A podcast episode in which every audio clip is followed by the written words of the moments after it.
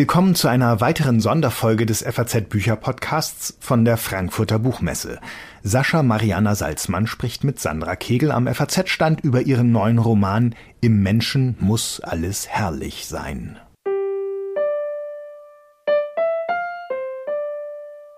So, guten Morgen. Ich begrüße Sie ganz herzlich hier an Tag 3 der Frankfurter Buchmesse auf dem Stand der Frankfurter Allgemeinen Zeitung. Mein Name ist Sandra Kegel, ich bin vom Feuilleton der FAZ und ich freue mich ganz besonders, hier Sascha Mariana Salzmann zu begrüßen. Herzlich willkommen, schön, dass Sie da sind. Ja, vielen Dank für die Einladung. Hallo. Sie sind hier, um mit uns, mit mir über Ihre Arbeit, Ihr Schreiben und Ihren neuen Roman zu sprechen. Im Menschen muss alles herrlich sein. Da fangen wir mal gleich an mit dem Titel, der sehr besonders ist, aufmerken lässt, was hat es mit diesem Titel auf sich? Im Menschen muss alles herrlich sein ist eine Übersetzung aus dem Theaterstück von Anton Tschechow, Onkel Vanya. Die Übersetzung ist von Sascha Salzmann. Ähm, in den Übersetzungen, in den gängigen Übersetzungen, die Sie finden, wird stehen, im Menschen muss alles schön sein. Mir war das Wort herrlich wichtig. Wir können vielleicht später darauf eingehen, warum. Zunächst zu dem Titel. Der Titel ähm, ist eine Redensart im Russischen und irgendwann, lange, lange her, so vor 100 Jahren, war es etwas Schönes zu sagen, ach, im Menschen muss alles herrlich sein, also lasst uns herrlich sein, lasst uns schön sein, die Gedanken, die Seele, das Äußere. Und irgendwann verkamen wir das oft mit Redensarten und ihren Metamorphosen so ist, äh, das Ganze zu äh, einer Beschimpfung. Im Menschen muss alles herrlich sein, bedeutet ja, es ist es aber noch nicht. Äh, Im Grunde genommen ist es eine Aufforderung, besser zu sein, als man ist, mehr zu sein, als man ist, was mit Sicherheit in jedem System perfide ist, aber in einem restriktiven System wie der Sowjetunion einfach nur eine Farce. Da sind wir jetzt auch schon beim Thema Ihres Romans. Sie äh, umspannen vier, mehr als vier Jahrzehnte. Es beginnt in den 70er Jahren bis in die Gegenwart. Ähm, der erste Teil, wenn man das so nennen darf, spielt in der ehemaligen Sowjetunion auf ukrainischem Boden, die zweite Hälfte in Deutschland. Und Sie nehmen viele Menschen in den Blick. Sie erzählen unglaublich viele Geschichten, aber es kristallisieren sich doch dann vier Frauen heraus. Man könnte sagen, etwas vereinfacht, die Müttergeneration und die Töchter, Tochtergeneration. Was sind das für vier Frauen und was wollen Sie anhand dieser Figuren erzählen? Ja, sehen Sie, das ist interessant, weil ich glaube ja nicht so richtig an Themen bei Romanen. Ich glaube, wenn es einen Unterschied gibt zwischen Sachbuch und Belletristik ist es nicht notwendigerweise der Stil, weil es gibt literarisch geschriebene Sachbücher. Ich glaube, es, ist für mich zumindest so, dass es in Literatur nicht um Themen geht. Und zumindest schreibe ich so, ich habe mir jetzt kein Thema vorgenommen, wie ich untersuche jetzt die Sowjetunion, ähm, die Umbruchzeit zu, der Perestroika. Äh, ich folgte meinen Figuren und ähm, ich lernte also Eddie kennen. Das ist eine Person, die 2017 in den schwulen Clubs in Berlin einfach feiern geht und ein relativ mir ähnliches Leben lebt. Und ich dachte, okay, Eddie, du musst mir sagen, wer du bist. Und wer du bist, heißt in meinem Fall, wer ist deine Mutter? Und so stellte mir Eddie ihre Mutter Lena vor, die ich so spannend fand, dass ich dachte, ich will dich als Kind sehen, Lena. Und so forschte ich und forschte ich und landete in den 70er Jahren äh, der Sowjetunion, heutige Ukraine. Und von da aus spinne ich die Geschichte dann wieder aufwärts Richtung 2017. Das ist sehr interessant. Da muss ich einmal einhaken. Es gibt von Sadie Smith diese schöne Beschreibung Autoren unterscheiden sich zwischen Mikroplanern und Makroplanern? Sie sind also eine Mikroplanerin. Sie haben nicht das Haus schon auf dem, auf dem Plan sozusagen gezeichnet, sondern Sie arbeiten sich anhand oder mit Ihren Figuren durch die Geschichte. Ja, das finde ich wunderschön, dass Sie äh, auf diesen Essay ähm, mich ansprechen. Äh, The Crafty Feeling ist wirklich äh, für mich etwas, wo ich mich sowohl sehr wiedererkenne, als auch so ich, etwas Beruhigendes, dass ich nicht der Einzige bin, der so arbeitet. Ähm, Sadie Smith macht ja diese Unterscheidung zwischen AutorInnen, die ja durchaus einfach alles schon geplant haben und sagen, okay, die Figur wird auf die treffen und dann passiert das. Und das sind die Stockwerke des Hauses, die ich dann zeichnen und ablaufen werde. Und Sadie Smith, zu denen, zu denen ich mich auch zählen würde, wir tasten tasten uns mit halboffenen Augen vorwärts und sagen, ich weiß überhaupt nicht, was der nächste Schritt sein wird. Ich hoffe, es wird einen geben. Und sie beschreibt auch, ähm, ich glaube, in diesem Essay sagt sie, sie beschreibt erstmal die Tapete, bevor sie weiß, ob es noch ein Stockwerk weiter gibt. Ich bin ähnlich. Ähm, für mich ist es aber nicht so, dass ich das Gefühl habe, ich muss jetzt den kompletten Raum beschreiben und alle Gerüche beschreiben und alle Sinne nochmal aus ähm, auserzählen. Ich glaube, ich, mir ist total wichtig, nicht zu wissen, was passiert als Plot. Ich finde, Kontrollverlust ist das Schönste am Schreiben. Also Edi hat Ihnen ihre Geschichte erzählt, die Geschichte ihrer Mutter. Und so kommen wir zu Lena, äh, die eben auch in der Sowjetunion in der Ukraine ähm, aufwächst. Ähm, Jahrgang 65 ist sie, glaube ich. Sie sind äh, Jahrgang 85 in Wolgograd geboren, die ersten Jahre in Moskau äh, verbracht und 1995, da waren Sie zehn Jahre alt, nach Deutschland gekommen mit Ihrer Familie. Das heißt, Sie erzählen hier aus einer Zeit, die Sie selber nicht erlebt haben und die äh, äh, äh schildern Sie in einer unglaublichen Intensität. Ähm, was war oder wie, wie muss man sich das vorstellen, dass Sie diese, diese, diese Zeit, die Sie, die Sie biografisch nicht, äh, nicht erfassen können, äh, wie Sie da reingegangen sind? Über Eddie hinaus. Über Eddie hinaus. Ja, ähm, ich finde nichts langweiliger, als zu schreiben, was ich schon weiß. Ähm, und da habe ich große Vorbilder. Sadie Smith ist sicherlich einer von denen, aber auch Toni Morrison ist ein großes Vorbild. Und die interessantesten historischen Romane, die ich kenne, kenne ich von Toni Morrison. Ich habe sie auch tatsächlich wirklich äh, versucht zu studieren. Wie macht man das? Wie erzählt man aus dem 16. Jahrhundert, aus dem 17. Jahrhundert? Das tue ich nicht. 50 Jahre zurück nur kompliziert genug, weil die Fakten sind nicht verifizierbar. Sowjetunion als Land existiert nicht mehr. Diese elf Zeitzonen sind nicht nur einfach so zerbrochen, sondern die Archive sind unzugänglich und alle Erinnerungen an diese Zeit sind genauso unsicher wie die Staat, Staatspropaganda, die ja im Grunde genommen bis heute anhält, in unterschiedlichen Varianten ähm, erleben wir Versionen einer Sowjetunion, wie sie wahrscheinlich nie war. Das heißt, das eine ist, dass der Vorteil, den ich habe, ist, dass es Fiktion. Ich behaupte niemals, es war so. Und das andere ist, dass ich dachte, ich konzentriere mich auf das Menschliche. Und das ist das, wo Literatur immer gewinnt und immer, da, immer im Grunde genommen das ins Fokus stellt. Ich erzähle keine historischen Ereignisse, die sind die Bühne, auf der sich meine Figuren bewegen. Ähm, aber wie es im Sommer bei der Großmutter ist, das kann ich mir erdenken. Oder wie die Finger kribbeln, wenn man Haselnüsse erntet, das kann ich mir erdenken. Ich habe mich darauf konzentriert, was fühlen meine Figuren, wie versuchen sie durch ihre Tage zu kommen. Weil ich glaube, zu etwas anderem bin ich auch nicht angetreten. Ich, ich hatte Angst zwischendurch, dass Leute denken, ich versuche die Sowjetunion zu porträtieren. Ähm, das war auf keinen Fall mein Ziel. Aber man muss ja schon sagen, dass diese, diese individuellen Lebensläufe durch diesen Zusammenbruch, diesen Kollaps eines großen Systems, das eben zuvor die Realität war und die sie zum Teil in einer äh, Detailtreue beschreiben, die so unerträglich ist. Also der Alltag, der einfach so beiläufig bestimmt ist durch Korruption, durch äh, Gängeleien, ähm, also bis hin zu Fragen die Raum stehen bleiben, aber ob äh, sozusagen die Arbeit in einem Chemieunternehmen nicht äh, sozusagen lebensbedrohlich äh, Folgen äh, hatte. Ähm, und dann gibt es eben in diesen Biografien diesen Bruch. Und man meint, oder so wie Sie vorhin auch gesprochen haben, darüber, dass Sie Edi nach ihrer Mutter befragt haben, man meint äh, herauszulesen, oder ich als Leser, dass Sie eine Suchbewegung eigentlich machen, die einige, von denen Sie erzählen, gar nicht mehr machen wollen, dass es eben so etwas wie eine, äh, so eine Sprachlosigkeit gibt zwischen, zwischen den Generationen. Ist das jetzt zu, äh, zu viel hineingedeutelt oder wie sehen Sie das?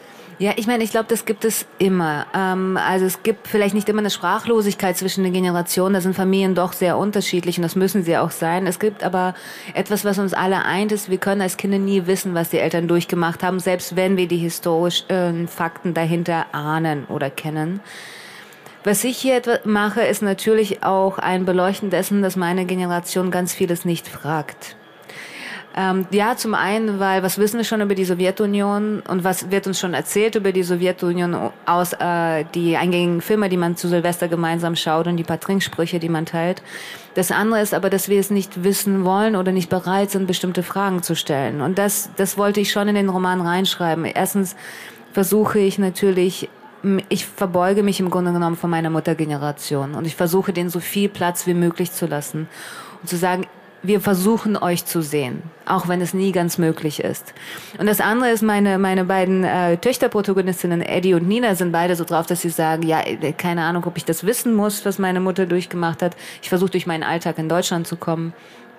Und ich sehe es kritisch, aber ich verstehe es, weil die Schmerzen, die damit einhergehen, diese Geschichten zu hören. Und äh, ich habe diverse Interviews für diesen Roman geführt. Ich kann ungefähr ahnen, was da alles hochkommen kann.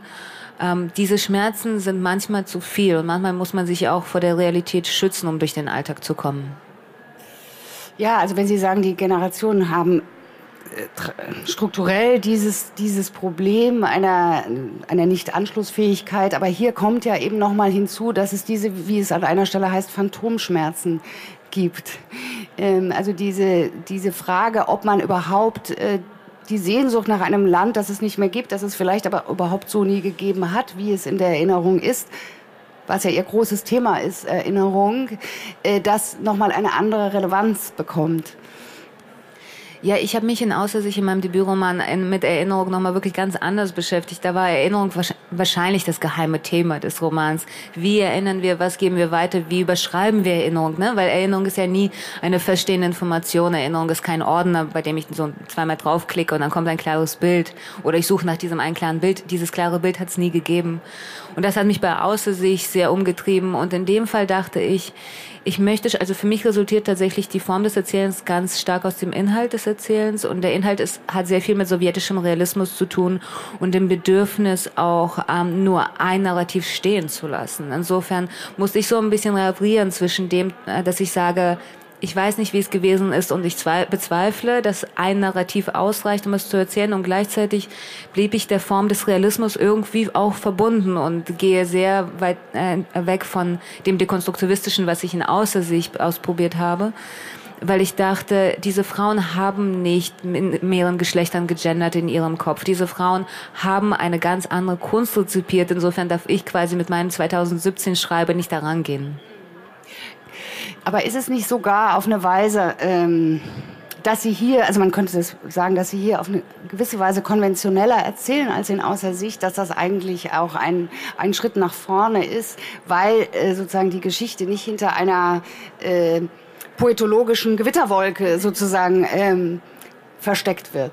Ja, sehen Sie, das ist für Sie total ähm, äh, einleuchtend, weil Sie Kritikerin sind. Äh, und ich glaube, das ist ihr, ihr Blick aufs Schreiben und das ist völlig richtig, wenn ich es mir anhöre. So ist es, aber von innen heraus schreiben wir ja nicht so. Oder zumindest äh, schreibe ich nicht so und ich glaube Sadie Smith und all diese Miniaturarbeiterinnen eben nicht, weil wir eben nicht planen oder sagen, das wäre jetzt das richtige Programm, das spulen wir jetzt ab, sondern ähm, für mich ist Schreiben eine Art äh, Schreien ähm, deswegen, deswegen ist es besser, wenn schreien. man schreien. Deswegen ist es besser, wenn man alleine ist, wenn man schreibt. Ähm, und äh, weil sie ja auch meinten, so dieses expressive oder dieses Ausprobieren, die Gewitterwolke. Die Gewitterwolke kommt immer. Da war eine Menge Gewitterwolken. Ähm, ich, war, ich, fand, ich war zuerst selber ein bisschen konsterniert durch die konventionelle Erzählweise, die sich für mich in diesem Roman so aufdrängte. Und das war eine sehr bewusste Entscheidung, am bestimmten Punkt das durchzuziehen und nicht zu brechen. Man kann ja überarbeiten bis zum Get-No, was ich sehr gerne mache. Ich schreibe sehr verschwenderisch. Ich habe fünfmal so viel geschrieben, wie dann letzten Endes abgedruckt wurde. Und ich mag das. Ich mag auch, dass vieles einfach wegkommt. Ähm, aber eben, ich habe halt gedacht, ähm, ich erzähle eine andere Geschichte und ich stelle eine ganz andere Realität in den Fokus und in der Sowjetunion gab es eben diese großen Romane, in denen Frauen nicht immer im Zentrum standen, seien wir ehrlich, aber trotzdem, es gab immer diese Heldin oder diesen Helden und er durchlebte so eine Odyssee. Und das ist das, was ich in diesem Roman auch versuche. Bis zu einem gewissen Grad, bis zu dem Zeitpunkt, wo es um die Töchter geht und die leben ein anderes Leben und dort erzähle ich dann auch anders weil Sie eben äh, über Ihr Schreiben gesprochen haben, wie Sie schreiben. Sie kommen ja ursprünglich vom Theater, haben lange am Theater gearbeitet, fürs Theater geschrieben und ähm, ich habe gelesen in einem, einem Gespräch, das Sie geführt haben, auf die Frage, Sie haben an so vielen Orten gelebt, Sie haben ein paar Jahre in Istanbul gelebt und auf die Frage, woher kommen Sie, sagen Sie dann gerne vom Theater. Und verorten sich damit natürlich zumindest regional in einer Ortlosigkeit und deswegen die Frage, was bedeutet das, vom Theater her zu kommen und diese ganz andere Art der Arbeit vom Theater, dieses partizip äh, partizipative Arbeiten im Kollektiv, in der Gemeinsamkeit im Vergleich zu dem, wie Sie eben sagten, am besten ist, ist weil Schreiben für Sie Schreien ist, sind Sie alleine. Das ist ja was komplett anderes. Ja, das ist tatsächlich ein etwas Konträres und das ist mir erst äh, im im Laufe des Schreibens meines ersten Romans klar geworden. Ich dachte irgendwie, ich bin Schriftsteller oder zumindest ist Schreiben mein Leben, aber Schreiben für die Bühne ist was völlig anderes. Es ist eigentlich ein, äh, ein anderes Handwerk, weil Sie müssen sich vorstellen, wenn man für die Bühne schreibt, ist das Material, mit dem man arbeitet, nicht das Wort, nicht die Syntax. der Rhythmus nur bedingt. Es ist der Körper der Schauspielerin oder des Schauspielers, den man modelliert, weil egal was man schreibt, alles ist Handlungsanweisung für eine Bühne. Und deswegen denke ich immer partizipativ. Ich denke immer an meine Schauspielerin. Ich denke natürlich an die Regieeinfälle, die, mit denen mir, ange, die mir angedroht wurden. Ähm, über die Bühne nach, über die Kapazitäten im Theater. Das ist dafür gemacht und dort ist der Text wirklich nur ein Bruchteil und ich habe es geliebt. Ähm, deswegen bin ich am Theater hängen geblieben. Ich bin mit 17 ans Theater gekommen und habe bis 34 nur am Theater verbracht. Also es war wirklich die Hälfte meines Lebens. Deswegen komme ich aus dem Theater viel eher als aus, weiß nicht, Moskau, Hannover oder Istanbul. Äh, ich kenne alle Theaterbühnen die jeglicher Stadt, in der ich war. Und ähm, Theater ist ein eigener Mikrokosmos. Dort gibt es ganz eigene Regeln. Ähm, dort gibt es eine ganz andere Sozietät. Ähm, die Abende sind lang. Ähm, wir sind immer in dunklen Räumen. Das ist immer so schön bei, beim Messen und bei Lesungen, Literatur. Also normalerweise sitzen wir in dunklen Räumen, äh, trinken viel Alkohol, manche konsumieren anderes und versuchen, diesen einen theatralen Moment herzustellen.